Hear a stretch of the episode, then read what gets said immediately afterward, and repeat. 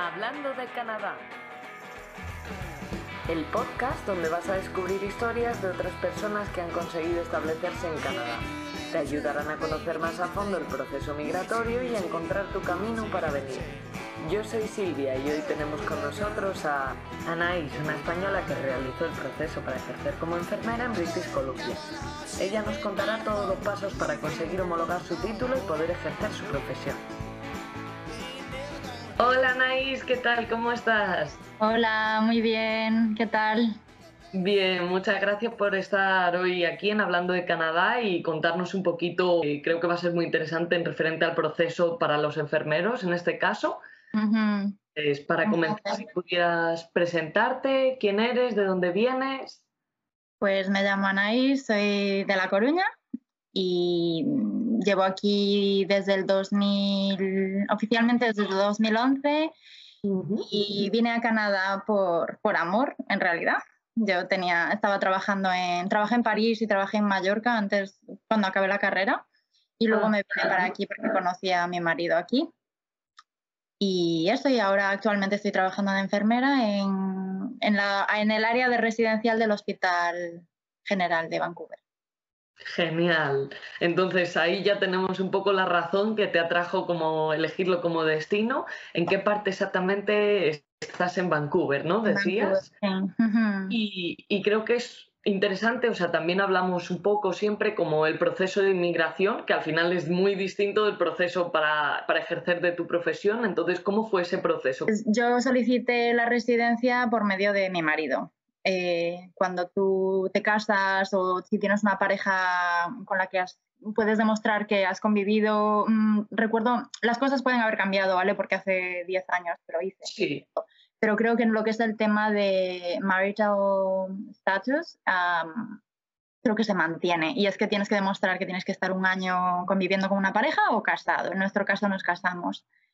Mi proceso fue que, bueno, yo lo conocí no viviendo aquí, lo conocí cuando yo vivía en París. Entonces, inicialmente yo apliqué a una Working Holiday Visa. Y mientras yo vine con la Working Holiday Visa, nos casamos y inicié mis trámites de uh, sponsorship no me acuerdo el nombre, pero bueno, Family Class, creo que. Y a partir de ahí, pues el proceso tardó aproximadamente 10 meses. Y, y, en ese tiempo se me terminó la Working Holiday Visa y entonces lo que hice fue desde dentro del país aplicar a un visado de turista para poder permanecer dentro del país. Y al decir que mm, yo había hablado con un abogado y me dijo de probar a pedir un año, aunque normalmente los visados de turistas son de seis meses, mi razón era porque estaba pues con mi marido y estaba esperando el visado, que probara a solicitar un año y me concedieron un año de visado de turista. Pero nada, en unos meses ya recibí la residencia y, y ahora de hecho ya soy ciudadana, después de pasar los cinco años, creo que era apliqué a los papeles y tuve la suerte de que coincidió que cambiaron un poco las cosas y han sido un poco más rápidas. Creo que tardó también unos 10 meses, un año máximo. fue, la verdad que fue todo... Es estresante porque siempre hay momentos en el proceso de inmigración que te da la impresión de que no te van a dar los papeles, que hay problemas, que siempre falta algo, lo que sea, pero al final el que la sigue lo consigue y pues, aquí estoy. Enhorabuena por esa ciudadanía. Y en esta entrevista es un poco diferente porque queremos empezar una nueva sección que es relacionada con profesiones reguladas, en tu caso enfermera. Entonces, ¿cómo fue que decidiste que querías ejercer en Canadá tu profesión?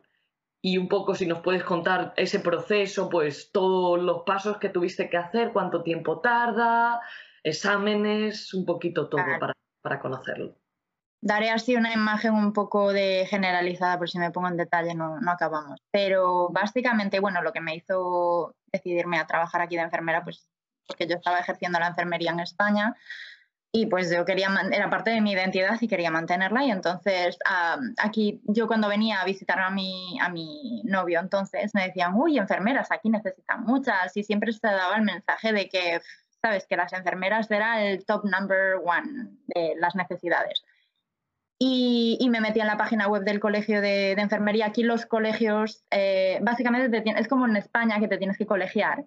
Hmm. Pues aquí también te tienes que colegiar, pero va por provincia, ¿no? Entonces, en el momento en el que yo lo hice tenías que decir la provincia ya desde el principio, ahora ha cambiado un poco el proceso, pero bueno, yo me refería a la página web del Colegio de Enfermería CRNDC, se llamaba en aquel momento, ha cambiado también un poco el nombre porque ha habido fusiones, pero y ponían bastante directo, decían, tienes que hacer estos pasos, eh, haces un examen de inglés, eh, das los papeles para aplicar y luego te hacemos un examen de tus habilidades y de ahí decidimos si tomas cursos o si no tomas cursos y luego tienes que hacer un examen final, que también ese examen ha cambiado, ha cambiado todo el proceso, pero bueno, puedo explicar un poco la, lo, cómo es.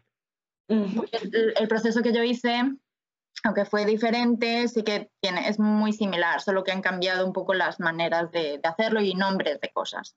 Vale. Entonces, pues dije, ah, pues muy fácil, pues ya está, yo me pongo a hacer esto. Eh, pero eh, todo el proceso me decían que duraría un año y medio y al final tardé cuatro años y medio en registrarme como enfermera. Entonces ha sido un proceso que psicológicamente y económicamente ha sido muy duro, pues porque es mucho dinero que tienes que gastar no solo en, los trámites, sino también pues, en, cuatro años y medio tienes que pagar renta, tienes que comer y... Efectivamente. Entonces son muchos gastos. Entonces es una cosa que moralmente hay que concienciarse mucho cuando vienes aquí, tienes que estar dispuesta a desembolsar dinero. El tema es que yo tuve la suerte de que mi marido pues estaba aquí y él trabajaba y pues, pues pudimos costear todo, ¿no? Entonces yo apliqué y, o sea, lo que no pude aplicar porque primero necesitaba hacer el examen de inglés. Y yo, pues mi inglés, pues mm, había mejorado bastante en los últimos tres años. Yo cuando conocí a mi marido en el 2007, pues mi inglés era bastante nulo pero con él aprendí bastante, pero aún así... pero eh, es muy alto, ¿verdad? Sí, te, pedían un inglés y ya no es solo que te pidiesen un nivel de inglés muy alto, el problema es que el examen que te pedían de hacer, que creo que sigue siendo el mismo, IELTS, lo, lo hice como cinco o seis veces y me di cuenta que realmente es, es como un business, como un, eh, lo que quieren es hacer dinero. Y entonces realmente no están 100% ah, asesorando tu nivel de inglés, sino que ellos lo que quieren es que tú hagas el examen de inglés como ellos lo quieren, ¿no? El caso es que lo hice a la quinta, fue la vencida y conseguí el nivel de inglés que necesitaba. Ya habían pasado dos años.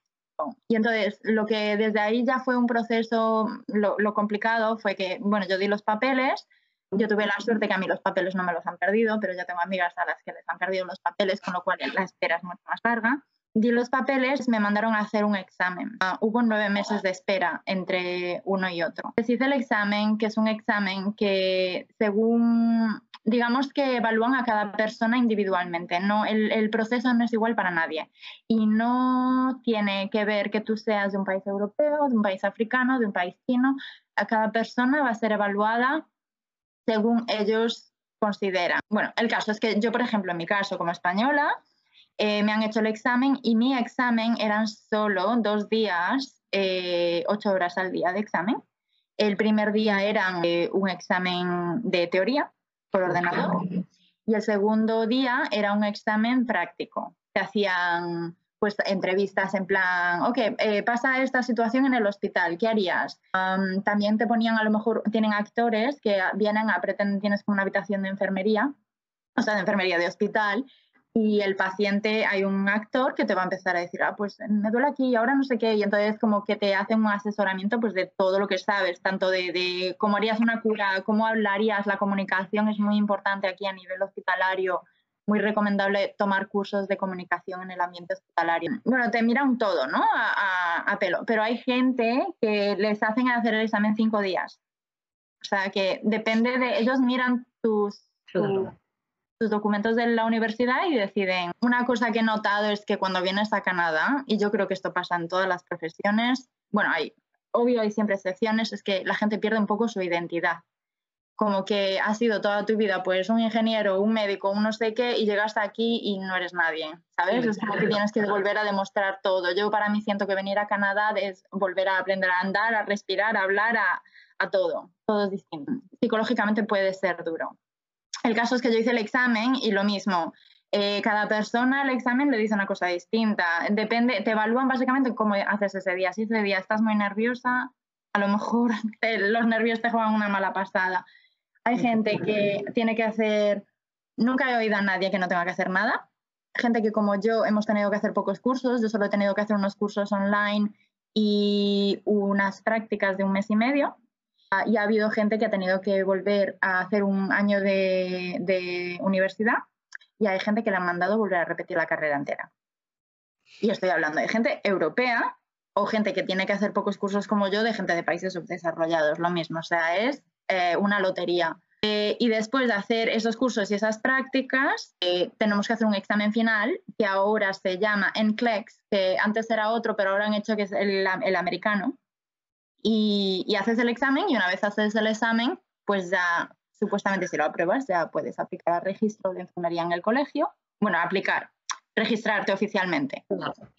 Esa es la, parte rápida de todo el proceso. Pero entre tanto ha habido problemas de demoras, de problemas de conflicto de intereses con universidades, que solo hay una universidad ofreciendo un curso, entonces te cobran lo que les da la gana, barbaridades, te hacen esperar. La gente que está haciendo cursos de un año ha llegado a tener listas de espera de dos años con lo cual, es para que os hagáis una idea un poco de lo que el proceso puede ser. A mí me ha llevado cuatro años y medio, a mi amiga de Eslovaquia le ha llevado nueve años. Acaba de terminar ahora. Muchísimas gracias, Anaís. Creo que es un punto de vista súper interesante porque mi siguiente pregunta va en relación con eso. O sea, en realidad, cuando tú estabas pensando en hacer ese proceso, ¿había información al respecto como para saber todos esos pasos y toda, pues, toda esa complejidad del proceso? No, no, no lo había y por eso yo en su momento yo abrí una página, un blog en el que empecé a hablar del tema porque mm, me sentí engañada. Eh, incluso llegué a escuchar de que había, alguien me había escrito de España, en Barcelona, que habían ido a su escuela de enfermería, una agencia que venía a decirles que Canadá necesitaba enfermeras, que ellos por 6.000 euros 6.000 euros, ellos les ayudaban a registrarse. Básicamente les ayudaban a decir, Ah, tienes que ir a esta página web, a este colegio, a mandar estos documentos, pero a mayores no te están diciendo que tú tienes que costearte todos los, los trámites de dentro del colegio, no te están diciendo que te tienes que tener una residencia permanente para poder trabajar. No te están diciendo todo eso, o sea, que es un engaño, están mandando mensajes engañosos, porque realmente o sea, a Canadá les, les viene bien que, vengamos, porque venimos, desembolsamos en educación. Ellos quieren que invertamos en educación. Y esto es una, un consejo que doy para todo el mundo que esté con la intención de mudarse a Canadá, enfermero o de cualquier profesión. Canadá quiere gente joven, Canadá quiere gente que invierta en educación aquí.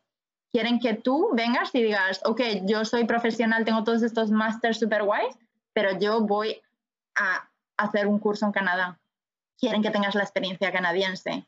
Quieren también les gusta mucho el tema de lo que se llama el networking, el que hables, conozcas a la gente, un poco lo que conocemos del enchufe. Yo lo digo aquí, aquí no lo ven así, pero sí, eh, tú encontrarás más facilidades si conoces a gente. Entonces aquí le da mucha importancia que tú vayas a eventos, te presentes, vayas, te hagas tus tarjetitas personales con tu nombre y, te des a conocer. Y entonces es eso, networking, el conoces a fulanito, ah, pues yo conozco a no sé quién que a lo mejor te puede dar consejos, hay muchos programas que se llaman de mentorship, es que te ponen en, en, pareja con alguien de tu profesión para que te dé consejos y para que me introduzca gente en tu... Aquí es una cosa positiva y en España es una cosa negativa. A mí me cuesta... Totalmente ha visto completamente de otra forma. Aquí la gente lo valora, incluso es como, ah, es amigo o es conocido de no sé quién, es fenomenal. En España lo tienes, o sea, eso no está bien visto. En realidad no se dice y no está bien visto. Ya. Hmm. Mi siguiente pregunta va en relación si, si quisieras trabajar en otra provincia, porque comentabas un poco, o sea, si tú ahora mismo te quieres mudar a otra provincia, ¿podrías ejercer de enfermera? Tienes que registrarte pero quiero creer que, o sea, no tienes que, el, inglés ya lo tienes, yo entiendo, esto yo no te lo puedo decir con seguridad, pero entiendo que cosas como el inglés, ah, bueno, no, espera, es que hay una cosa que ha cambiado. Yo mm. cuando apliqué, yo apliqué directamente al colegio de British Columbia, ¿vale? Ahora, desde el 2018, creo que fue, cambiaron el proceso y lo han centralizado en Ontario, creo. Entonces, tú ahora inicias tu proceso de enfermería en Ontario y ahí pasas el primer paso, tú les das el inglés, les das los papeleos Y luego creo que es a partir de ahí, para hacer el examen de que te evalúan, que te dirigen a la provincia que tú eliges. Entonces, los primeros pasos estarían, yo, creo que será solo un tema de papeleo. Si tú quieres trabajar en Ontario y estabas en British Columbia, tienes que registrarte en el colegio de enfermería. El proceso ya no lo sé. Vale, sí, era por curiosidad. Y, otra cosa eh, que hay que tener en cuenta es que es probable que varíe también como Montreal y Quebec y toda esa, área suele ir un poco a su bola. Y a lo mejor ahí sí que tienes que empezar tú. Yo creo que el proceso donde que tú empiezas en Ontario es para las otras provincias, pero no lo puedo decir con, con a 100%. No lo sé. Perfecto. Me gustaría saber un poco, tú que decías que habías trabajado en España, entonces, como la diferencia entre trabajar en España y trabajar aquí de enfermera. No hay mucha diferencia. Trabajé en Francia también, así que puedo comparar con los tres países y, y realmente es la enfermería es la enfermería es la misma.